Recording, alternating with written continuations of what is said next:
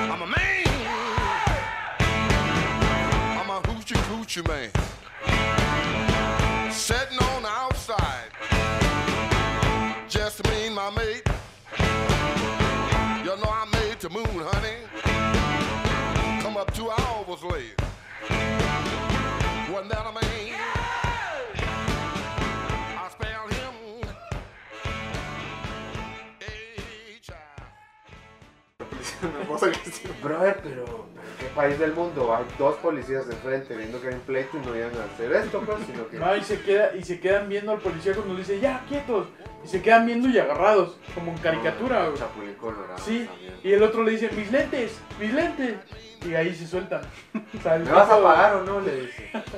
No. No, sí, es una cosa muy bizarra. Puede ser que sea. Pero es que parecía como una orquesta. Parecía como una.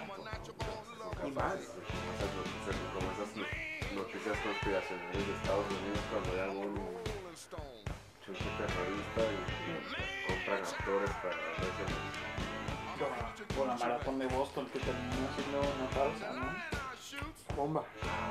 O sea, que, habían que habían un montón de evidencias que habían sido actores y que no había sido tal. Y luego te lo Sí, juro. ahí habían fotos como de gente amputada que después tenía pierna y Sí. Lo mismo el No sé, 9-11. no. O sea, Yo vi a los amputados como yendo al Fenway, Fenway Park, como a tirar la primera pelota de las ligas mayores. Y... sí, sí, sí. Qué grave. No sé, o sea, son capaces de que O sea, esa ya es el siguiente nivel. Aquí estamos viendo a un Saas peleando con un Pero taxista. distrae, distrae. Se viralizó más ese video que. Sí, porque toda la prensa se, se- se- Bueno, no sé si era toda la prensa, si era un video casual de alguien que estaba haciendo. Bueno, ahí hay periodistas que sí, frente- fue frente al tribunal. Sí, sí, por la puerta, sí, saliendo. De la mega, mega sala, no es en la gran sala esa que armaron. en- Megasala, sí. Sí, sí, mega sala. Ah, la voz. Eso, voz.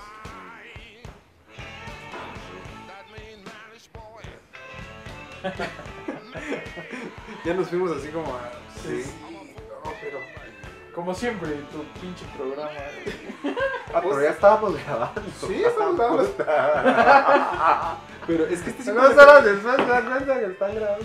este siempre termina hablando de las y siguen todos los. pero- Todo rancho ya. Ok. Chingado. Pues. em, Voy por otra, otro brebaje. Mientras grabamos, ah, yo aquí hablo como. Sí, pues sí. Por favor, los dejo en su casa. De hecho, sí. pues sí. Sí, vamos. ¿Y seguís eh, con los toques? No, de hace tal vez el 2016 fueron los últimos. Casi tres años de parada. Y, Tus rolas cantabas en inglés ni Sí, había, había una mm, mezcla ahí entre unos en español y otros en inglés yo creo que tenía que ver con, con no precisamente querer componer en inglés porque pero como que creo que las canciones tenían o sea como que me venía el mensaje más yo no hablo un gran inglés pero tampoco o sea, como que entonces eh, pero siento que el lenguaje era ese. Las A diferencia de las de español, que también el lenguaje era ese pues español. Además que es el mío, eh, creo que el blues eh, entró por, o sea, creo que siempre hubo esa como, eh,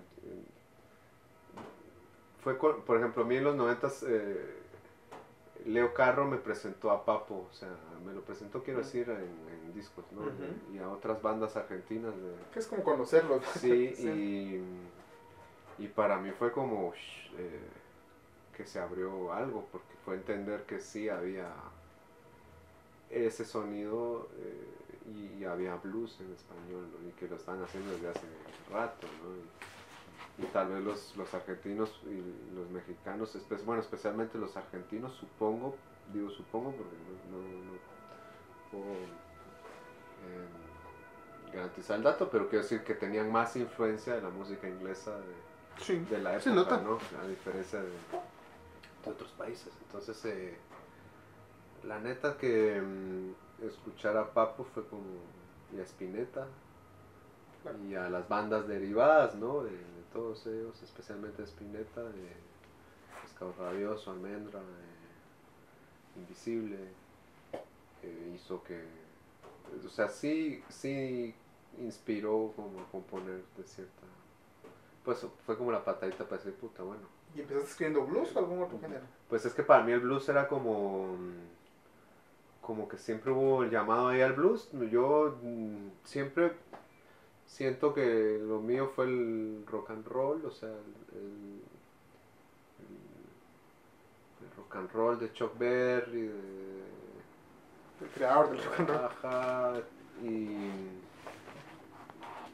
Bueno, Que, por ejemplo, línea- por- por hay una ejemplo- línea que te lleva blues. Ahí, ¿no? Sí, y de repente en una edad de entre los 15 y los tal, ye- eh, eh, tuve acceso como a cintas de a cassettes de Moody Waters, y Muy guay.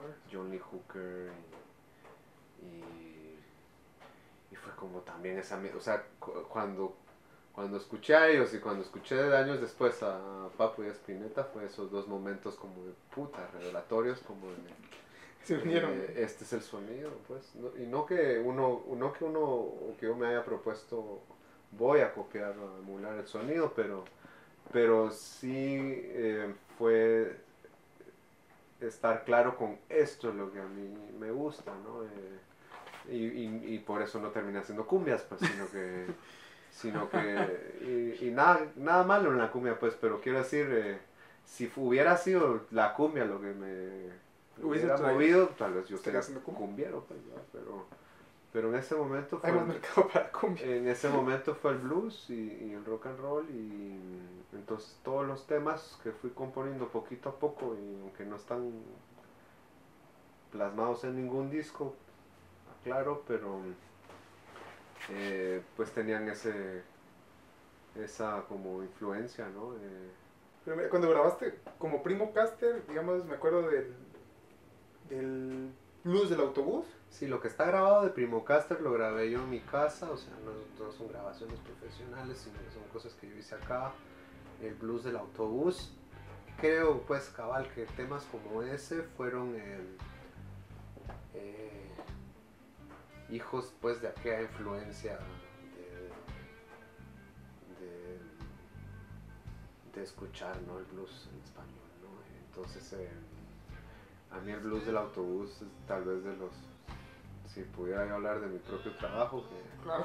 pues eh, es de las piezas favoritas, ¿no? El blues del autobús porque además tiene algo muy social allí, ¿no? Mm. Es una como, es como una canción eh, hay un par de temas en ese, en ese tono como, como de protesta y de, de mucha ironía, de mucho, de mucho sarcasmo más bien, ¿no? Como de em, hablar de, de esta, creo que es algo que podría escucharse en México también o en muchos Mm. otros países de Latinoamérica, como, como la idiosincrasia de cada sociedad, pero... Los ruleteros, los Ajá, los combis. peceros, los ruleteros, etcétera. ¿va?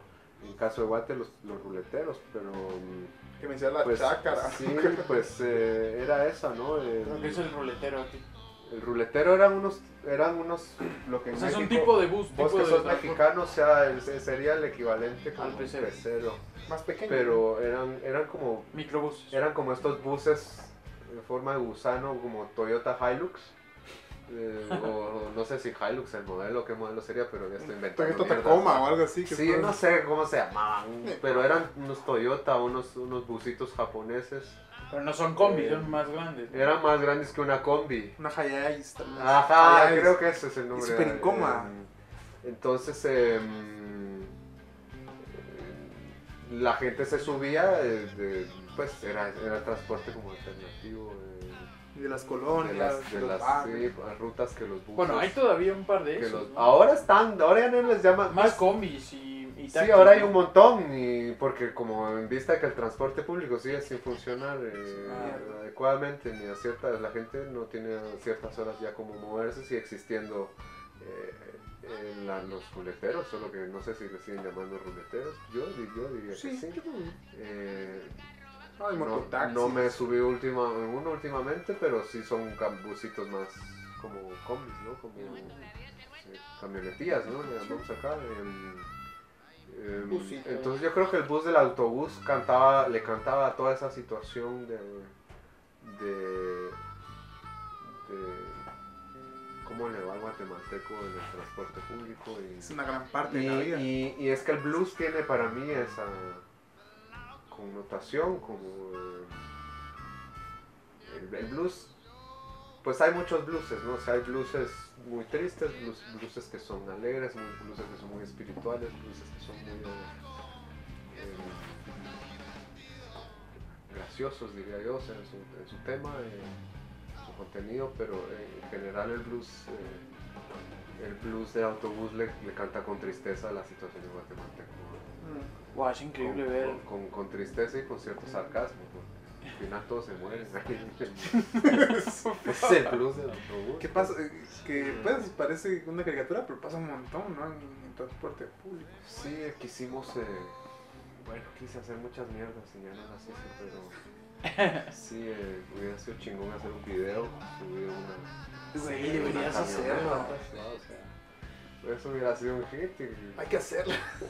Como sea. Puta, sí. eh, Era una idea, ¿va? Eh, King Kilobar, por aparte, creo que sea muy, eh, muy rock and rollera, muy, muy, muy a los Stones, ¿no? Mm. Esa inspiración que... Llegan Rolling Stones. Sí, yo diría que con el perdón de los Beatles fanáticos, eh, o sea, claro, los Beatles me, me gustan mucho y creo que son imprescindibles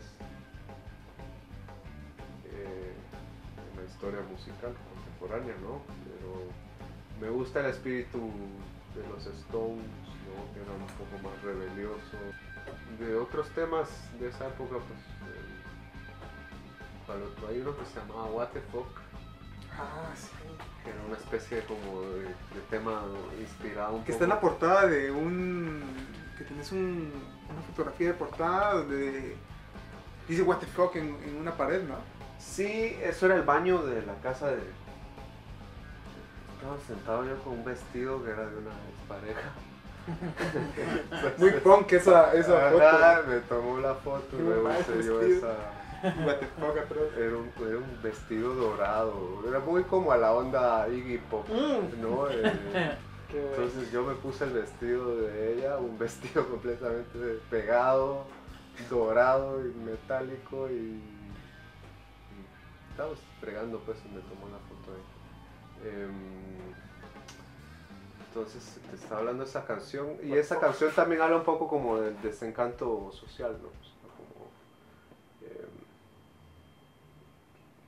creo que, no sé, eran, eran momentos donde eso era lo que yo estaba sintiendo, ¿no? Eh, ¿En qué, qué fecha? Esto fue como en el 2009, 2010, 2011, periodo por ahí. Mm, Las últimas composiciones las hice rayando en 2015 y de 2016 para acá pues tengo que confesar que ya no he compuesto nada nuevo. Entonces eh, técnicamente como músico eh, desaparecí. ¿Por qué? Eh, no sé, creo que hubo...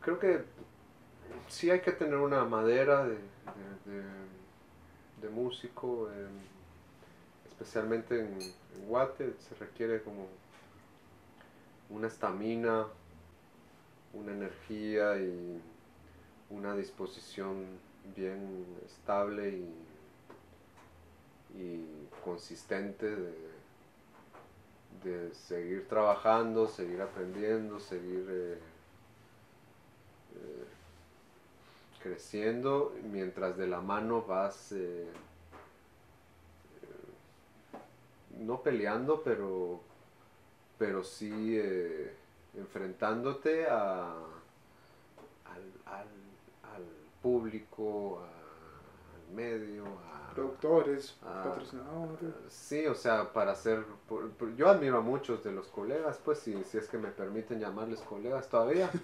Eh, va. Yo sí te lo Eh, permito. Ajá, bueno, gracias. Eh, quiero decir, eh, pues eh, tienen perseverancia los compañeros, o sea, tienen perseverancia, ahí están, eh, miran cómo se mueven, miran cómo se contactan, miro compadres que, que puta dan, eh, o sea, que, sean, que, que, que, que en aras de, de financiarse un disco o una Gira. eh, una gira más con su material creativo propio y exhibirlo, eh, son capaces, bueno, de, de decir, bueno, vamos a tocar en un evento más o menos semi-corporativo, o en una boda, o en un cumpleaños, o, o hacer todo este, este tipo de trabajo que para muchos, eh, o voy a hablar de mí, Sí. alguien más lleno de mierdas como yo, eh, no, no me atreví como a, como decir, ah, va, yo voy a tocar un cumpleaños, pues, va, A para recorrer ese ganar- camino. para ganar 800 pesos y con esos 800 pesos comprarme unas, unas buenas clases de guitarra o comprarme un instrumento mejor o ahorrarlo para grabar un, un estudio, ¿no? Es distinto, ¿no? A, a cuando te tocó a ti tomar una Ah, bueno, guitarra, sí, entrar a un ya te entiendo, sí, pues ya es otra generación, sin Está duda. yo- Sara, está Dominique, está... Ah, sí. O sea, sí, Mercedes. Escobar, que sale... Mercedes Escobar tiene un don, mano, esa chava tiene un don Vos en la voz, tiene, tiene una disciplina, tiene un talento, o sea, yo admiro mucho a Rebeca. Mercedes. En algún par de momentos me ha invitado a participar con ella ahí como en algunas colaboraciones en sus conciertos y, y es sentirse uno a la par. A mí lo que me ha gustado de tocar con las personas o grupos con los que he tocado es que he sido fan de ellos, o sea, digamos cuando en algún momento la tona me invitó a tocar, yo ya era fan de esos cabrones. Eh, aparte que eran compinches, ¿no? En esa época éramos compinches de, de, Andada. par de las andadas, por no decir otra, otra- por no delatarnos, ¿no?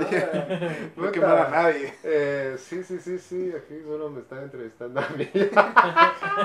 Queremos nombres. pero, pero, eh, pero igual con Ishto, pues había una, yo siento que había una admiración, él alguna vez me lo externó y, y, pues sí, yo también sentí admiración por él, por el gringo, eh, por Mercedes, eh, bueno, eh, entonces eh, siento que, que eso hace que el trabajo sea divertido.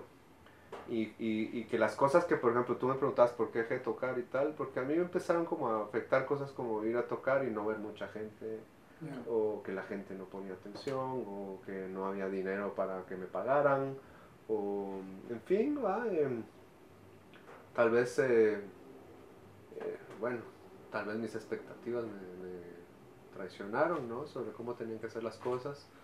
Pero gente como ellos demuestra que, que machacando parejo van lejos, pues, va. Entonces eh, creo que no sé qué momento histórico corresponde al momento sí sigue, al periodo sí sigue. El periodo sí sigue. Ya que estamos hablando. ¿sí? Guau, ya Sí. post, post sí, sí, ¿no? Sí, mames. como- Ya, le agarraste su tema, Emiliano. Cabal, porque ponete la Claro, duró, ¿cuántos? ¿12 años? La... 12 años. Bueno, la, la- 12 años la- aquí, la- haciendo sudar frío a la gente. Más o menos por ahí, entonces... Eh, em, A ver, estabas. ¿en qué Nos estabas diciendo No, que- bueno, que- aquí no- se trata de mí todo. Mira, nos dijiste, nos no, dijiste no. hace rato que estabas cagando. Y de pronto te llegó un mensaje. ¿Cómo así, momento? Estabas en Latina, Pareces estabas Betty aquí, Marroquín, cabrón. Que estabas aquí en el patio viendo el horizonte y de pronto te cayó un mensaje o una llamada. Traigan papel, ayuda. Y, te- y- y entonces fuiste directamente al baño porque te dijeron, hermano, vente, está una película de Jairo y queremos que participes en ella. No, ¿cómo fue ese momento? No, no, no dijo A nada. ver, no, es que ya contaste, ya contaste historia que no. ¿Qué transición más? Sí, un giro al ¿Qué guion. Hombre, hay que Eh, tener giros a los guiones. Entonces, que, mm, ¿cómo era la cosa? La- Que estabas en Latina, No. sí. viendo el horizonte. No, creo que la pregunta es cómo paré involucrado en... el- Sí, pero ¿cómo, cómo, ¿en La dónde película. estabas cuando te llamaron? Porque me dijiste que te llamaron. Bueno, eh, en el momento histórico, mm, así, eh, justamente creo que fue el...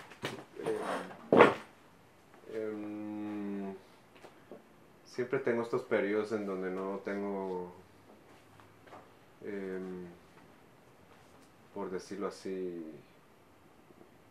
pues vaya, no tenía mucho que hacer en esos días. ¿va? Estaba terminando los últimos conciertos, que no sabía que iban a ser los últimos, pero pero yo sentí que estaba en un momento donde que las últimas veces que estaba tocando yo ya no estaba tan conectado con mi propio o sea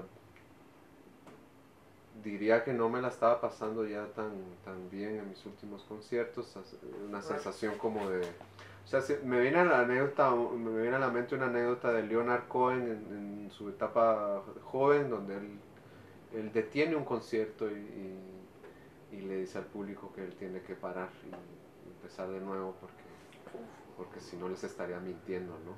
No sentía en él Ajá. que había dado lo que tenía que Algo dar. así es la anécdota. Casi como eh, Luis Miguel que detuvo un concierto, pero porque no podía seguir. Pero por otras razones, compadre. Por exceso de tequila. Luis Miguel no podía seguir grabando. Por la misma Ah, que- qué El polvo comparación. blanco que no es harina. pues, eh, Similar. entonces, eh, Huicho Pineda, que es quien en ese momento está a cargo del casting, eh, pues que consigue mi teléfono, me llama, me dice, mira, ¿quieres aventarte a hacer un casting? Eh, es eh, tal día, tal hora, es para Jairo. eh, si te interesa venís, me presenté, hicimos el casting, hizo algunas preguntas ahí capciosas, eh, eh, me pidió que, que representara, o sea, que, que me hicieran como que estaba borracho en- como parte del casting. eh, y bueno, fue luego pasar unos días, me dijo, bueno, entonces vamos a verlo, lo van a analizar y... Pero no, no se sabía nada de, de, de qué se trataba. Hasta ese momento no. Hasta ese momento. O sea, el casting no fue para, para interpretar a un... No, el casting, él, no, cuando él me llama, no me, no, no sé si por cosas técnicas o, o sea, exactamente decir por qué no te lo dicen, creo que es común que no te digan exactamente a qué papel vas, ahora me estoy enterando, o sea, que, que es como una dinámica común en la hora de pedir hacer un casting para que la gente No sabía. no vaya como demasiada dirigida a hacer el casting, Sí. o sea. Quieren ver naturalidad. Sí, y supongo, tal, supongo. ¿no? Yo te digo que involu- involucrarme con la industria fílmica, pues hasta ahora, ¿no? Mm. Entonces luego fue que ya me llamaron, no me acuerdo cuántos días exactos después, o si fueron semanas, no recuerdo, pero, pero decirme, mira, vieron tu casting y están interesados en que vos hagas este papel. eh. Ahí ya fue una reunión más sucinta, más breve, de, de, ok, eh, más o menos por aquí va a ser la cosa. Y pues ahí viene el primer, la primera sorpresa, ¿no? Como- 2015. eso fue 2016, Sí, para ser exacto. Entonces, em, bueno, vamos a esperar a ver qué dicen. Luego ya fue conocer a, al director, a Jairo. eh, Eh, ya se habló un poco más pues formalmente de qué se trataba el, el papel eh, y, y si había disposición de meterse a la aventura, ¿no? de, de- de interpretarlo. y empezamos a hacer unos talleres de, no sé cómo llamarle, pues de, de entrenamiento actoral con Huicho Pineda, eh, con los otros dos coactores, eh, el principal Juan Pablo Lislager y Diane Batten. eh, y por un periodo ahí estuvimos eh, trabajando con Luis hasta que él por razones laborales, entiendo que o- de otros proyectos que él tenía que realizar, pues tuvo que dejar el puesto. de- y un periodo ahí pues como de stand-by, como de espera a, a- que confirmaran el financiamiento de la película, etcétera. Y entonces ahí viene la pregunta de verdad, de, de confirmar si una vez, una vez eh, se echó a andar el proyecto, pues de, de si yo me iba a meter de verdad o no. Y entonces... ¿Y por qué dijiste que sí? Bueno, creo que habían varias cosas. Siento que uno era la curiosidad de involucrarme en, en algo que nunca había hecho, como actuar, eh, como una experimentación ahí. Eh, inocente, pues diría yo.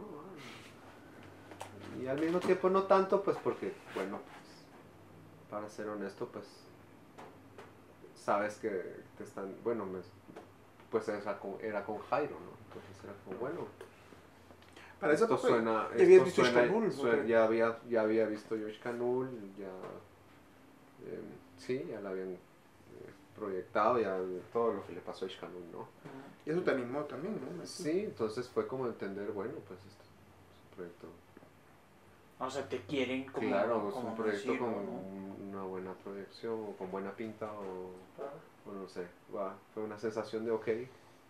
Em, luego también el aspecto de- del tema eh, alrededor de la historia, o sea, em, fue como una, una, una, una idea de, em, sí, como, como, ok, hagamos esto, esto tiene algo de político, de, de rebelde, ¿no? De transgresor. Mm. Para mí, pues, eh, no sé cómo lo, lo interpretarán los demás, eh, pero mm, sí había una onda como de, bueno, sí es un tema que está interesante entrarle. eh, al principio parecía... em, sea, creo que sí me causó un impacto eh, y poco a poco tuve que ir eh, ventilando todo el- lo que el tema y el rol me fue poniendo enfrente, ¿no? O sea, mm, ¿Ya te habían dado un guion más o menos completo? para ese pasas? entonces, hasta ese entonces fue, ok, vamos a leer todos el guion. em, y ahí ya fue entender de qué se trataba bien. Está- eh, y, y es una sensación de estar ya metiéndote tanto al asunto que empezás como a, a, bueno, mm, como que era necesario dar dos pasos para adelante, uno para atrás y ir eh, ajustando el enfoque, ¿no? Eh, pero, pero para mí fue como muchas emociones, o sea, fueron muchas emociones que tuve que sentir, em, ir procesando, porque uno era todo la, la, la emoción, digamos, de, de participar en un proyecto, ¿no? Como eso. Otro era las emociones que venían de, de interpretar al rol de Francisco, eh, ¿no? Mucho tiempo en pantalla, de los protagonistas. Eh, enfrentarme sin yo estar muy consciente, o sea, pero, pero ir teniendo todas estas emociones contradictorias internamente respecto al rol Mm.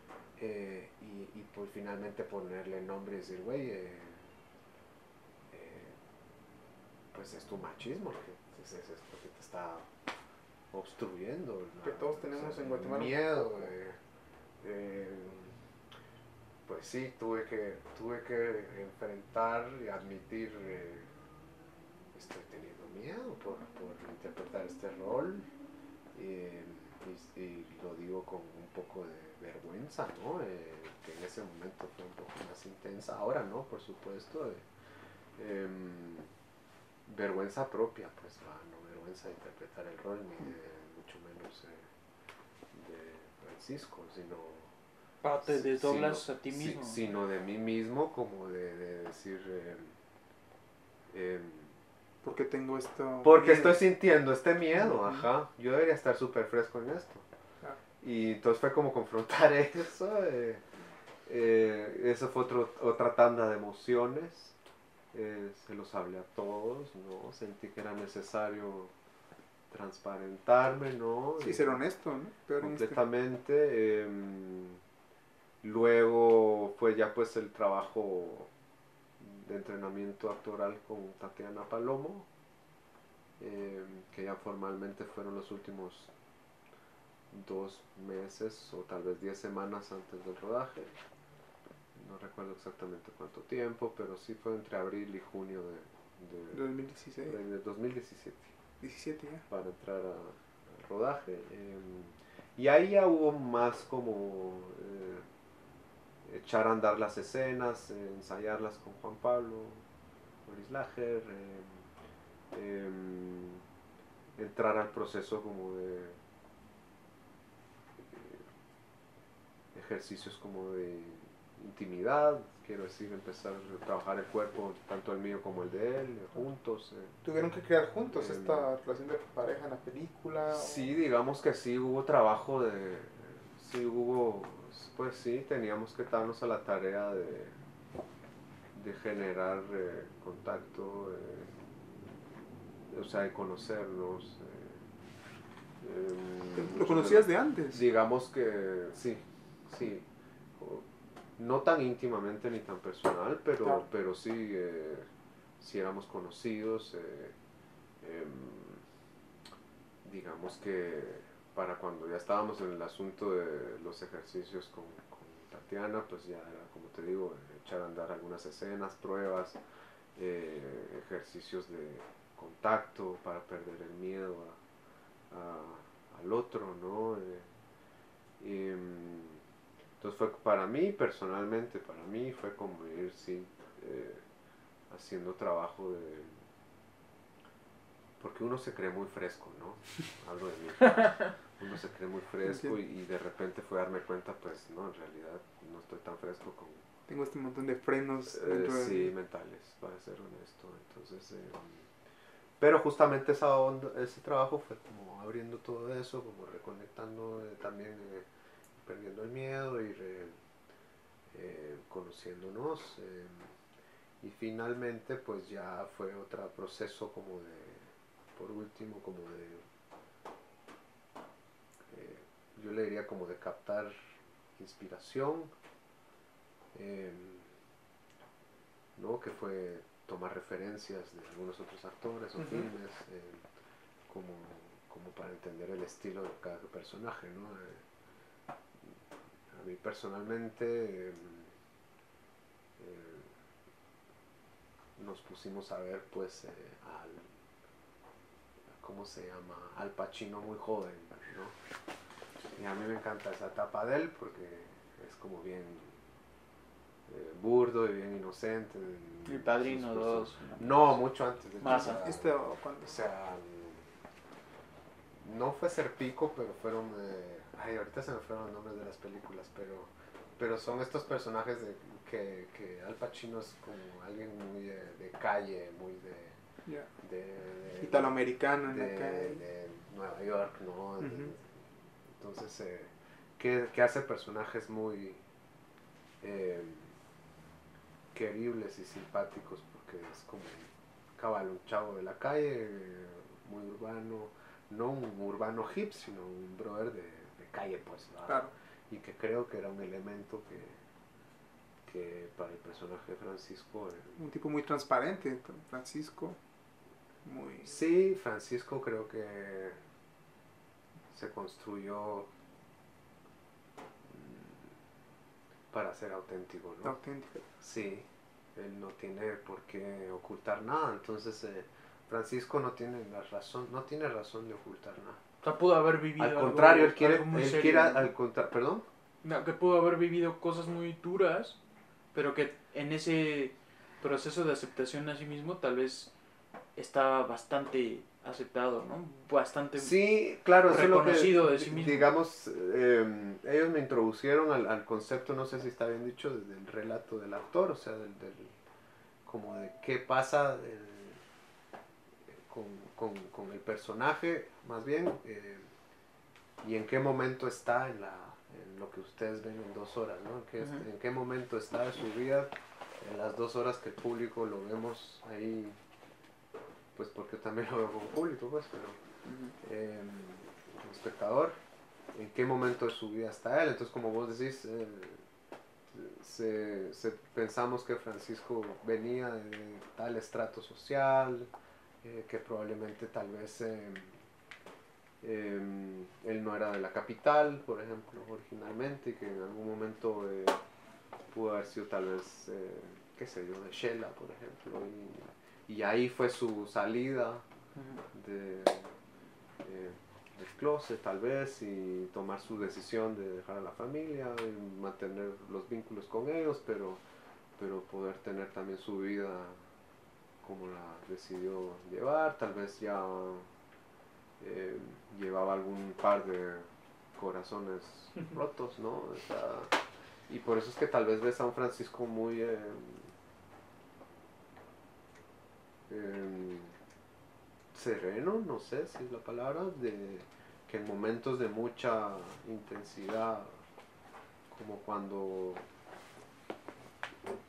en, en, pues, no quiero spoilearle a nada a quienes no han visto la película, que no han tenido la oportunidad, pero, pero bueno, en, en, en la película hay momentos de emociones muy intensas para él, ¿no? de sentimientos muy duros, y él, él los lleva como de una forma eh, bastante serena, ¿no? O sea, Es muy fuerte, ¿no? O sea, o sea, podría haber explotado o podría haber hecho tener reacciones inclusive violentas, pero...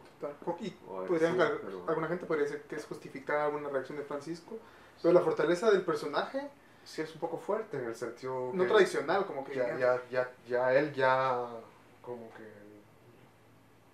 no es que esté curtido, pero, pero digamos que ya lleva un, ya, ya lleva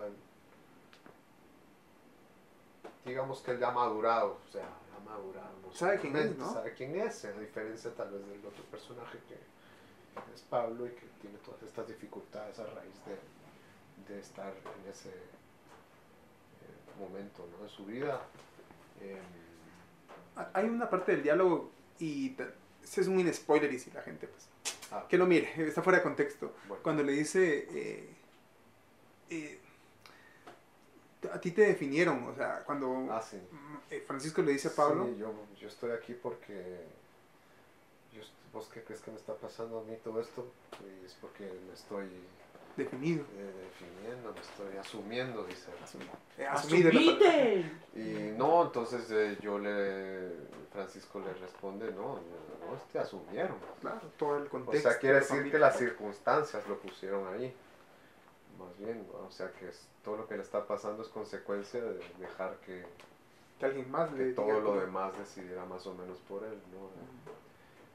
O sea, hay muchos posibles desenlaces en- o decisiones que el personaje de él pudo haber tomado y uno dice, no, este tuvo que haber sido un personaje más fuerte y eh, dejar... O sea, todo lo que, si uno se sentara en la mesa del consejero, los demás le dirían, o el coach le diría, no, pues haz esto y lo otro. Claro. Pero claro, lo que, lo que está contando la historia no es eso, pues. eh, entonces eh, hay que verla con esos ojos de, de justamente ponerle eh, el, el foco, el spotlight a cómo es de poderosa la, el status quo. Veníamos hablando de, bueno, bueno, entre las babosadas que hemos estado hablando, ¿va? De- del status quo, y la Sí, claro. y la gente, Es que es parte de ¿no? claro. Pues no tiene nada que ver una cosa precisamente con otra en la Podríamos historia. hilar fino. Pero, pero, pero voy al punto de, o sea, eh, voy, al, voy al punto como de cómo es de poderoso el status quo o, o tu, tu núcleo social y familiar y, y- La y- iglesia. y la idiosincra- idiosincrasia y creencias que estos eh, ambientes ejercen sobre el individuo, en este caso del, del personaje central, ¿no? que es Pablo. Em, Pero además se ha llegado a decir desde, desde las esferas más altas del gobierno que esto somos, ¿no? Que eso somos, que somos esa familia. Pues que- yo lo que he que escuchado en todo, entre todo este alboroto político que, que tenemos es cabal como Guatemala quiere ser un, un país de, de tal, con estos valores y Claro, la de familia esta, tradicional. de esta religión y, y no queremos otra cosa y nosotros vamos a luchar para que esto suceda así y nada más. Y el que, el que no quiere, y entonces ya se pone en La ese violencia. tono, ¿no? En el tono de, de- de los vergazos, pues. Sí, sí, es eso. No, pero y, y no es esa la solución, obviamente. la eh, culpa es la herramienta del Estado, de la iglesia, de la familia. La culpa y el pecado, ¿no? Que la- Bueno. el pecado se vuelve culpa. Pues creo que la historia no es como que se quiera centrar en, en, en- en la doctrina de una religión o tal, precisamente. Eh, De hecho, se lo deja, religiones. lo deja, pues, a mi opinión, lo deja, a mi muy personal opinión, está puesto ahí ya, ¿no? Como, como, a- como- Sugerido. como lo hablábamos de- del personaje Francisco, que, que trae una historia previa al momento que estamos viendo en las dos horas de la cinta, ¿no? Eh, Entonces, igual tú ves esta, esta confraternidad, si lo pudiéramos llamar así en la película, y, y ya tienes por entendido que hay un, un, un- previo, pues, o sea... Yo creo que esa misma mezcla de religiones y de sí, alabanzas y de cantos es también una muestra muy evidente de lo, de lo que es la iglesia en general. La iglesia como, como institución de diversas ramas, pero que nos marca como sociedad controla. absoluta y que nos controla. Sí, y bueno, pues ahí hay que aclarar pues que, que no es una generalización, que creo que, que eh, el mensaje es eh, ponerle el dedo y el espejo a, y, y dejar eh, claro como que, eh, sí, ya me estoy desvariando, o sea, ponerle el dedo y el espejo enfrente a- al fanatismo, al, al, Sí. al dogma, Al al, dogma no cuestionado, ¿va? Porque, porque como creo que lo dijo él en algún momento, aquí no estamos atacando a, a No. la creencia de nadie, ¿no? Pero ni a, ni a Dios, ¿no? Lo dice él en sus palabras en alguna de las Q&A que hemos tenido. Pero eh, eh, creo que, que sí es decirle a la gente, mano, tú tienes que una vez en la vida o constantemente en la vida preguntarte eh, si estás creyendo ciegamente en algo y si esto eh, podría tener un giro, un acercamiento, una apertura. Tan solo eso, por ejemplo, ¿va? Porque, porque va, tú puedes continuar con tus creencias como quieras, pero, pero deja que el otro Sí, eh, decida también por su vida, pero cuando tú decías la culpa y la no sé qué otra cosa. el pecado ahorita, que el va con pecado. la culpa. Sí, eso ya es una interpretación teológica y tal, pero, em, pero de cada quien, ¿no? O sea, unos pueden decir, no, como Francisco lo dice en un momento, Uf, está por ahí, le dice, yo no soy pecador, le dice. "No". escena favorita es esa que Eh, entonces, o sea, él no siente que está haciendo algo daño, de da- él, él no siente que está haciendo daño. Claro. Eh, hay alguna salvedad por ahí, pues, va, que podríamos profundizar. eh, eh, pero voy al punto como de el otro sí, completamente está dudando todo el tiempo eh, y, y está reforzado por su, su- sus círculos, Entonces, eh, yo creo que ahí hay algo eh, crucial en, en- en- lo que se quería hablar de esta historia y es eh, el daño que se causa ¿no? al individuo, a la comunidad, a la sociedad, porque, porque mm, todo, creo que tú me preguntaste un momento por qué también me involucré y pues es con esta consigna de que todos tenemos los mismos derechos, ¿no? O sea, y como en algún momento hablábamos, no sé si, si off the record o no, eh, porque no me dijeron cuándo dieron estar cabrones. Hombre, siempre. Entonces, está grabado, de que por la verga. Entonces, voy al punto, eh, pues, ah, se, me, se me fue el punto por decir la broma. Pero el punto es ese. Eh, se, me fue, se me fue chingada. Estamos hablando de la, de la escena en la pasarela. Ah, eh, sí, hablando de, de los derechos, ¿no? Eh, que todos tienen el mismo derecho y, y que no hay tal agenda como, como, como el famoso mensaje ese que estuvo rondando a partir del estreno de la película en Guatemala, eh, de que esto era una agenda para introducir, la- eh, que todo esto era un propósito de la agenda LGBT, para introducir la agenda La- LGTB en el país. Inexistente Como que si esto fuera-. Como, puta, pare- pareciera como que va a venir una ola de, de qué al país, de, de- de langostas y, y se va a llenar de, de- no sé, ¿me entiendes? Es unas fantasías que no son reales. ¿Cómo así que introducir la agenda LGBT? En primer lugar, ¿qué significa la agenda LGTB? No, que, invento. que, eh. o sea, no hay tal cosa, es, una, es un delirio, eh, es un invento solo para manipular a las personas que justamente son las que tratamos de, de se trata más bien, tratamos, dijo el cucurucho, ¿va? Eh, no, pues eh, estás ahí involucrado. sí, estoy involucrado, pero voy al punto como de, de, de decirle a la gente, oye, tú no puedes creer todo lo que escuchas Claro. ciegamente. Esto, ¿quién lo dijo? ¿Por qué lo dijo? Sin ¿Por, cuestionar. por qué él estás, o sea, etcétera, ¿no? Entonces creo que, que eso es lo que justamente eh, creo que apunta la, la historia, denunciar mucha, no puede ser que, que, que haya esta no apertura, que, que sigamos creyendo que, que esto es una agenda, que sigamos creyendo que quieren hacerle daño al matrimonio y a la familia, eh, que son absurdos, son completamente absurdos. O sea, ¿Qué es el eh, matrimonio? ¿Qué es la sí, familia? en ajá, estas entonces, eh, ¿Quién lo definió? eh, pues sí, ha- habrán concepciones de la familia desde cierto marco, desde cierta eh, marco religioso o, o etcétera, pero eso no quiere decir que sea el único. Eso no quiere decir que sea el único y exclusivo porque tú dices que, que así es.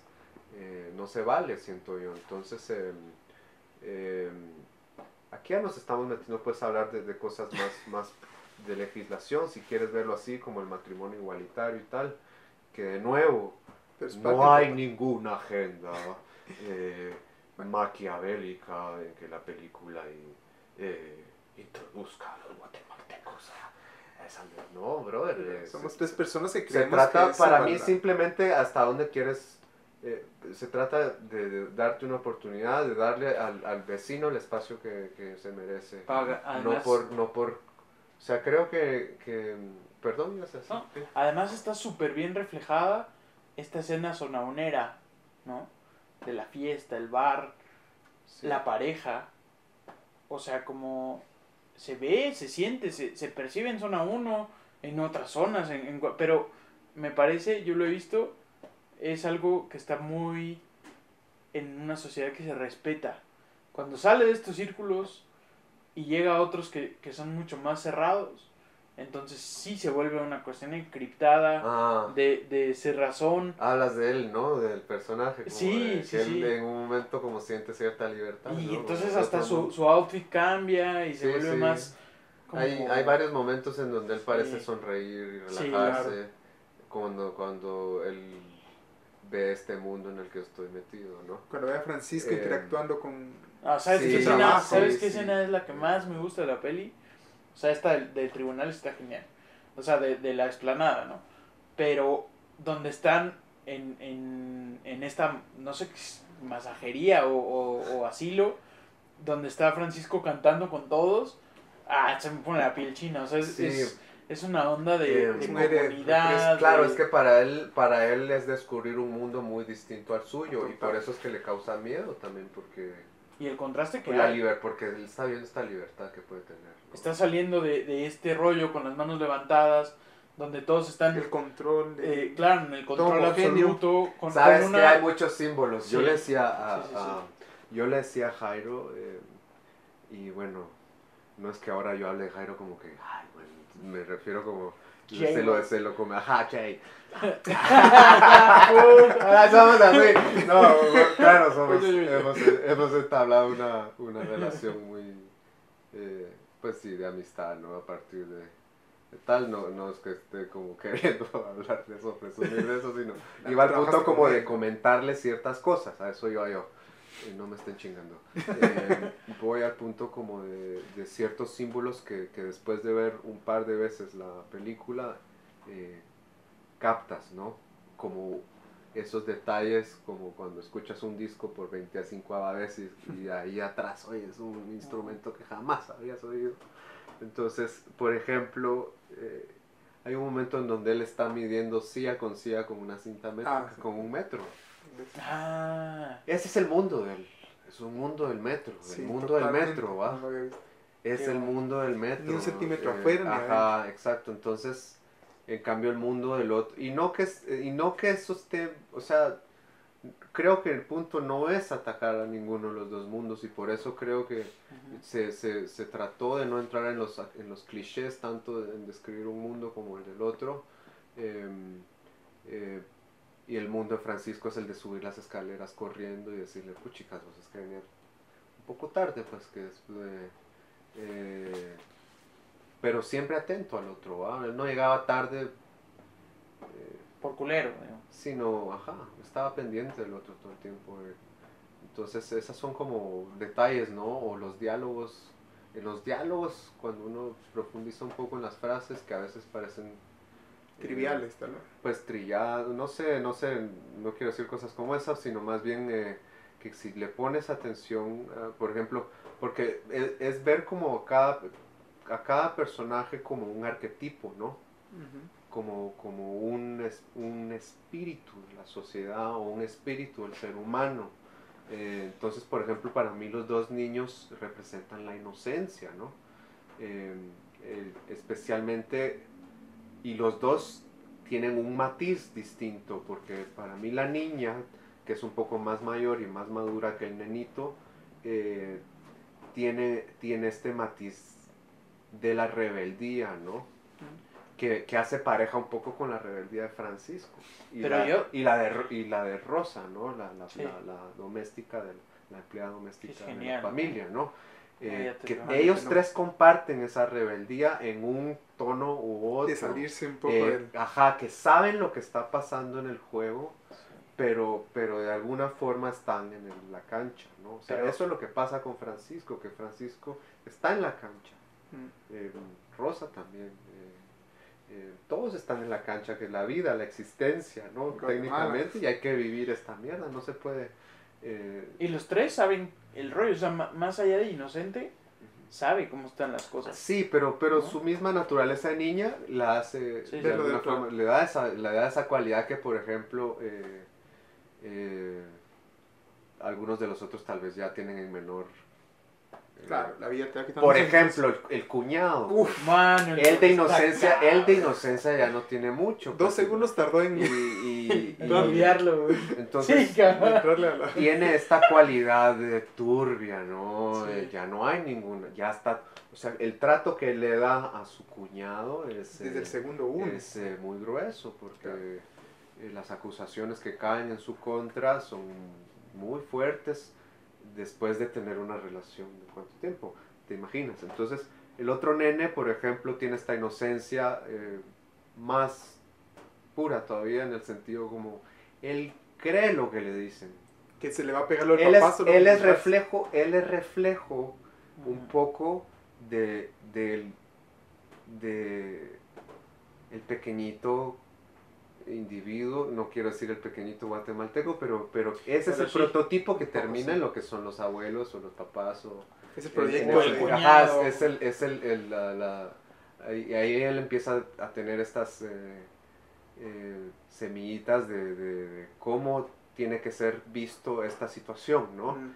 eh, el papá se va a ir al infierno porque se lo dijo eh, otro de los parientes, se le va a pegar, será que es científico, será que son los cromos, en fin, todas estas cosas que él, él asume porque las ha escuchado y porque, porque uno de niño tiene esta uno de niño, pues uno le crea a sus papás, uno, Claro. uno ve a sus papás como sus héroes, sus modelos, su todo, ¿no? Es tu, tu mundo de niño. Entonces, Mueve tu mundo. eh, lo que él escucha es lo que él empieza a, a repetir y a creer, ¿no? A absorber. La otra, como tienes a un, un poco de edad más, ya empieza como a, dis- a discriminar un poco más lo que está viendo y lo que está... Y ella tiene esa pureza, de decir, yo quiero a mi papá, no me importa si él eh, es así o asá, o sea, si está de cabeza o de pies, o sea, él es mi papá y yo, él ya tiene un amor incondicional por su papá. Em, el niño está confundido por todo lo que escucha, ¿no? Lo quiere, pero siento, todo esto es mi opinión, ¿va? Por supuesto. Eh, que el pero él tiene esta- mucho eso. pero él tiene esta duda de, de lo que le está diciendo el abuelo, la mamá, el tío y la situación que ve, cómo se tira y encoge los dos papás. Él está generando un trauma, pues. Eh, No. él está generando un trauma. Eh, en él está creciendo el trauma qué hago con mis dos papás. En cambio, la niña pues tiene esa pureza de, de yo quiero a mi papá pase lo que pase y tenga que rifármela contra quien me la tenga que rifar y por eso se revela contra la mamá. Esta escena de pelea con la mamá se enfrentan es Em, Entonces yo creo que te decía, como, como por ahí va la eh, lo de los arquetipos, ¿no? Lo de los espíritus eh, de, de nosotros, tanto individual como socialmente, dentro de este tema, ¿va? El tema tanto de, de- de los dogmas incuestionables, eh, como, el, como el de la identidad y la sexualidad, ¿no? O sea, em, em, Francisco tiene un- una forma de ser eh, que trata de encontrar soluciones, ¿no? Pero tiene todavía eh, una ética que, por ejemplo, carece el cuñado, ¿no?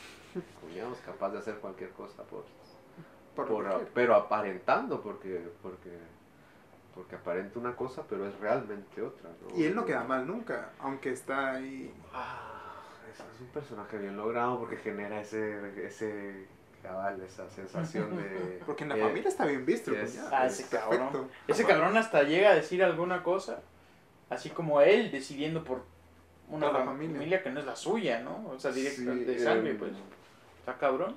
Entonces, em, es interesante como si tú le pones atención a todas esas micro cosas, ahí es donde hay mucha riqueza, siento yo, en el, en- en- en el mensaje, eh, que son cosas que en algún momento tal vez yo mismo o vos o alguien cerca de nosotros ha pensado pues respecto a, a estos- Seguro. a este tema, ¿no? O sea, em, o sea, yo me veo reflejado, por ejemplo, en muchas de esas cosas. O sea, eh, preguntarme eh, sobre mi virilidad por interpretar el papel, por ejemplo. Y eso tiene que ver con, con mis creencias sobre qué es la virilidad Y que ser hombre. y qué es ser hombre y qué no es ser hombre. O sea, lo hablábamos eh, hace tal vez algunas par de meses ahí en la agencia Ocote. Se- se- pues me invitaron los chicos de ahí cabal, a hablar un poco de, de las, de la masculinidad. ¿no? Eh, y, y aclarando pues que yo no soy ninguna especie de, de- ni de psicólogo ni de tipo deconstruido ni, ni mucho menos, solo, solo soy otro, otro más en el sentido de, de que tal vez por estar involucrado en esto me han pedido una que otra opinión ¿no? Eh, sobre mi experiencia, entonces justamente ahí hablábamos de lo que significa para un hombre guatemalteco eh, su masculinidad, ¿no? Eh, acorde a lo que hemos ido escuchando cabal desde niños, Mm. eh, lo que interpretabas con tus compañeritos en el colegio, con los amigos de la calle, con los amigos de... O sea, con- o sea, todo, ese, con, todo eso que vas absorbiendo y construyendo a través de, de tu historia, ¿no? Entonces, eh, eh, por eso es que la película pega, porque eh,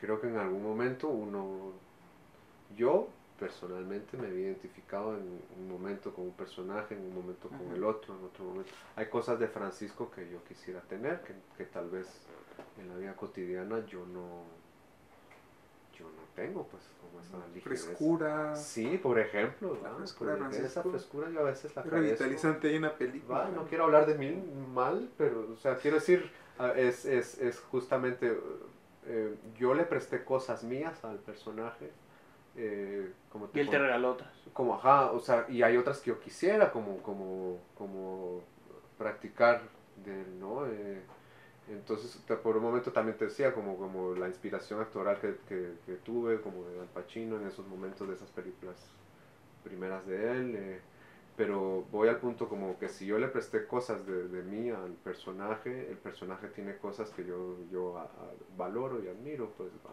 Mm. Em, él está bien. Él está bien vivo, ¿no? Él está como. eh, siempre pensando en. Él no está como.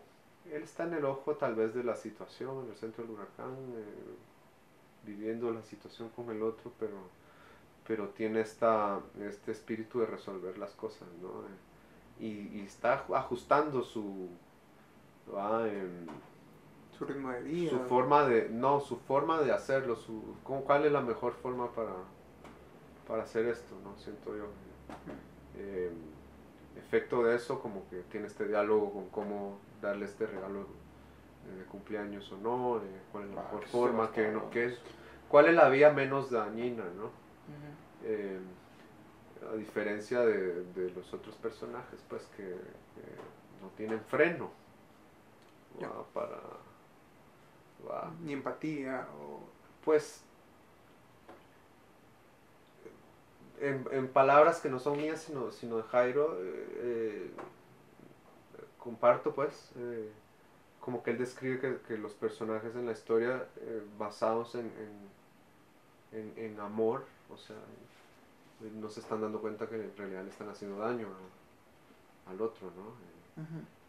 Entonces, Sí. eh, yo personalmente, y sin, y sin digamos, eh, entrar en, en oponencia a esa, eh, a, esa a, a la creación de él ¿va? y, su visión de, de los personajes, eh, es como entender eh,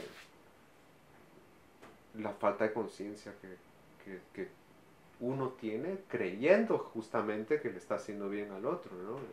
Mm. eh, y no darse cuenta que, que sí, que, que esto es, tiene un efecto eh, nada positivo. bueno, aparentemente sí. Sí, Es que ahí está el problema, pues. para ellos creen que sí. ellos creen que sí. creen que la salvación Ajá. está en lo que ellos creen, Ajá, no en otras cosas. Eh, Tanto que llegan a hacer un, o sea, a, a formalizar esta cosa que es tan aberrante. Que existe La curación, entre la, comillas. la este, terapia de conversión, ¿no? sí, Que es- que- entonces. Que, es algo que persiste. Es fuerte. eh, varios espectadores preguntaron en algún momento si eso era cierto. eh, sí, hasta peor a veces. Eh, sí, entonces, eh, Sí. pues ellos se realizaron una investigación al respecto, ¿no? O sea, no es como que hayan venido y se les ocurrió. Hay reportajes y documenta y Pues ustedes- testimonios sobre eso. Ustedes que son periodistas, eh, Y ahora está esta ¿no? campaña de un supuesto periodista, que no es, es como alguien de espectáculos en México, mexicano. Mauricio Clark, No. que, que salía con el noticiero principal de Televisa de la mañana, Primero Noticias, ¿no? Con Carlos Loret de Mola. Y este tipo daba como las notas del espectáculo. Y de pronto salió al aire diciendo que era homosexual en verdad y, y que, y que entonces se armó todo un rollo alrededor de, de aceptación a partir de la televisión nacional y de que también es muy tradicionalista en México y, y bueno, al final lo terminan arropando tal, luego sale del aire y regresa años después, el año pasado, antepasado, Diciendo que se curó. diciendo que ya no es homosexual, que nunca fue homosexual y que gracias a Dios eh, él se- se reconoce como heterosexual. Y es fuerte, él hace cada tweet que genera millones de interacciones Y ahora en ataca. donde- eh, y ataca. Entonces dice, el mundo homosexual te, te ofrece, señor padre de familia, tenga cuidado, el mundo homosexual ofrece sexo Drogas. sin control, sin protección, drogas, eh, perdición total. Sí, bueno, eso O ya sea, es puta, eh, al absoluto- daño, porque no es- Pero además- Que eso no te ofrece también el mundo heterosexual. Sí, es que ese es el, lo, lo-. Grave. lo que está claro que no quieren ver porque no quieren, pues, o sea, eh, o no queremos ver porque no queremos como Sí. sociedad, pues. eh, como decíamos, no hay tal cosa que se va a destruir la familia. No es posible, ¿cómo? ¿Me entiendes? Eh, y, y esto es, eh, que tú decías, esto que estás describiendo es como simplemente una demonización, pues, o sea, eh, atacar sin, sin un fundamento real, ¿no? Eh, Ninguna gana de escuchar que hay ahí. eh, Ah. Pues lo más irónico, pues, es que es que en realidad sí, o sea, tú te se cierra, o sea, la gente se cierra simplemente al hecho. de- me parece sorprendente que, que mucha gente haya seguido esta, esta, este rumor y dijera, sí, no lo vamos. Claro, no fueron muchos, no creo que hayan sido muchos, pero eh, no tengo idea, a eso voy, cuántas personas, pero de ver el stream en, en redes sociales era como, sí, inaudito que esta película venga. Son muy y- ruidosos. eh. y- Pocos, pero Son muy ruidosos. y ajá, em, eso es lo que justamente trata de, de ponerle el espejo y el dedo a la historia de esta película. Cu- Al ver, Sí. cu- ¿cuándo viste la película ya terminada fin? Ah, ¿Hice sí. una proyección para ustedes o la viste hasta que ya estaba en el cine? No, la vi, eh, tuve la oportunidad de verla por primera vez en el momento en que la película se iba a, a proyectar en Berlín, como la primera vez que se iba a proyectar al público, que fue en febrero. Ah, febrero. febrero de este año. Yo no tuve la oportunidad de ir, pero eh, tuve la oportunidad de que me la mostraran, ¿no? Eh, y pues bueno, eh, ¿Qué sentiste al ver ya? ah, es muy loco porque en primer lugar eh, verte- es una sensación muy loca verte eh, ahí puesto, ¿no? Eh, escuchar tu voz, a lo cual uno escucha su voz todo el tiempo, que pero pero, pero la resonancia que tiene en tu cabeza, el- tu voz es muy distinta cuando la escuchas proyectada desde otro lugar. Claro. O ver tus gestos, tus, tus maneras, eh, las manos. o- Que no estás consciente de cómo o, es tu eh, cuerpo. todo eso sí, verme caminar, es muy loco, es como hasta, es como hasta verme como caricatura, decir, puta, en realidad camino yo así. Y sí, Te idea eh, eh, cómo hablo, mi tono de voz, es muy loco verlo, ¿no? Eso fue una gran impresión, ver a los demás también, eh, fue poder apreciar eh, el trabajo actoral de los colegas, el trabajo técnico de todo el crew y técnicos, valga la redundancia, el, el- el trabajo que, que si bien eh, pues es, no- está mal que yo lo diga, pero, pero el gran trabajo que hicieron, que hicieron técnicamente con la película, la coloración, la edición, La la fotografía de. Arteaga, eh, la dirección de Jairo, por supuesto, eh, los otros actores, todo el equipo técnico que estuvo ahí presente, o sea, no tienen idea, eh, es una experiencia desde el asiento que yo tuve, que fue el del actor, el del actorcito, eh, Actor. el del actor, ajá, em, em, compartir con todas estas personas en el equipo del crew que está desde desde la gente que está con las cámaras, la gente que está en la alimentación, la gente que está eh, eh, asistiéndote, la gente que te está en- entrenando, la gente que te... Todas las, los las peinadoras, eh, todos un, un- no tienen idea de la cantidad de gente que, abrumador suena. que está ahí y, y ajá, admirar el trabajo tan profesional de cada uno de ellos en el sentido de yo nunca me sentí incómodo eh, trabajando con, con ellos, ¿no? Y no es que lo quiera decir para... Digo lo que es, es la verdad, nunca tuve una, una sensación de sentirme extraño eh, dentro del set de la película, ¿no?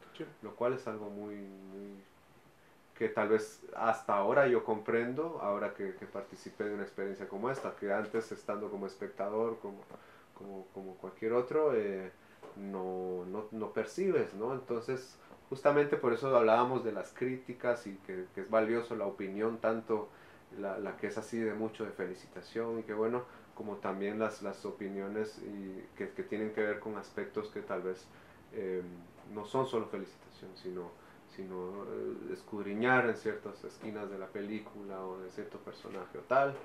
Es interesante porque, porque lo, lo chilero sería crear ese diálogo, que, que, contarles esto como a veces, como, como bueno, yo intento contar un poquito acá con ustedes hoy. Eh, qué había detrás de toda esta historia, pues que había, porque por ejemplo Jairo habla de que entrevistó a, a, más de una veintena de personas para construir el, perso el personaje sí. de, Testimonio, de, de Pablo, esto, sí. testimonios de personas que sufrieron ese tipo de trato, ¿no? Wow, que, o, o, que se identificaban de una otra forma con el personaje sí, no, que de ahí salió. auténtico. Eh, entonces, eh, no son inventos, pues, y todo lo que está detrás de esa producción que ustedes están viendo ahí es un montón de trabajo, es un, yo, eh, única.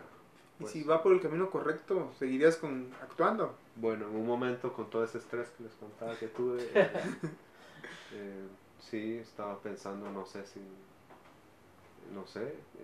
si, llegara si llegara el proyecto así, que adecuado que te gustara y tal. Por otra parte, es como como sí, ¿por qué no? O sea, de nuevo regreso al punto de origen como sí, ¿por qué no? Eh, y, y, más ahora tal vez entendiendo entendiendo de qué se trata, porque, porque yo llegué con una inocencia y una cosa naive a cómo es el mundo de la industria eh, va cinematográfica, sí, que hay poca en así, Guatemala, o sea, ¿eh? cómo se mueve, cómo se distribuye, que hay que hacer cosas en, en estas grandes ligas. Eh, no, pues fue yo tengo muchos conocidos y amigos cineastas, Uh -huh. pues va, pero veo sus, sus dificultades, observo, soy un observador de sus dificultades, sus aventuras, sus retos, va, así como hablábamos de los de los músicos. Claro. Eh, va a conseguir el financiamiento, conseguir esto, hijo, mano, qué difícil, da cólera, da cólera escuchar que tengan que pasar por todas esas eh, dificultades, eh, va, em, y entonces es un logro que de alguna forma sí se aplaude cada vez que se, se realiza algo, ¿no? Y después viene todo el ojo crítico y bueno... eh, Pero- Temblores es una buena pieza, es una buena película. Quitándole la, la etiqueta de si es cine nacional o tal, creo que es Ajá. una historia bien Además- universal y Jairo la, la construyó también así. eh, en las locaciones del centro y de Razón Esa 5 es y lo no, que- no, no, o sea, esa forma de representar Guatemala, Es una película de representar el centro histórico, nuestros edificios, sí, es la verdad es que es brutal, brutalmente genial y, y los personajes y particularmente no te lo digo porque estés aquí, sino esa actuación de Francisco Pero cuando hablamos con Lislager le dijiste que fue Fue tu favorita. no, para mí sí fue el- Francisco fue mi personaje favorito. es que es realmente el, el el, refresco. Sí, pero Como además como, como el punto de, de centro, ¿no? Como tu núcleo en una película que, que marca una diferencia también con el cine guatemalteco, como lo hizo también en su momento Ishkanul, como lo hacen otras producciones de ahora que están haciendo todo un, un esfuerzo por, por mostrarnos como diferentes. pues acercarnos a nosotros mismos, creo yo. ¿va? O sea, creo que la película es ese, uno de sus, de sus premisas, pues acercar al guatemalteco, al guatemalteco, a ver cómo es él.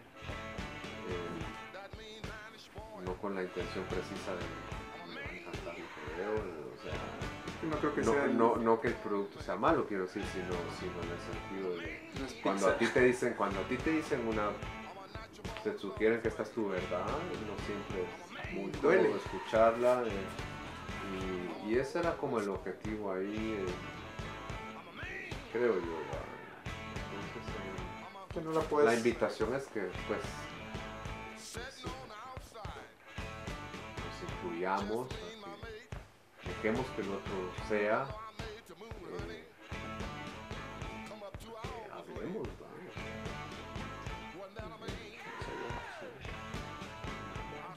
¡Buenísimo! Gracias, Mauricio. señor primo. Y si decides seguir cantando o Les decides seguir actuando, te vamos a estar ahí Atalayando. visitando y siguiendo. Buena onda. Genial actuación de Temblores. Gracias, Mauricio Armas. Gracias Primo. Muy bien, gracias. Felicidades. Buena onda. Muy buena onda, eh. Chingón. Muy bien. Ah, I'm a full grown man.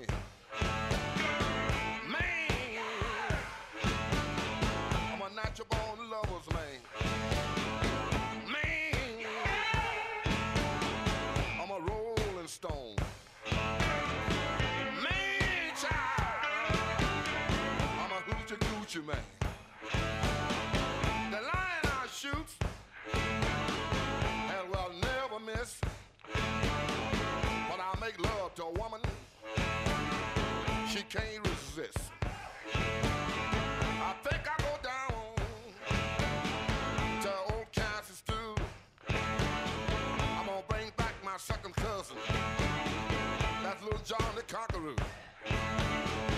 All you little girls sitting out in line. I can make love to you, woman in five minutes time.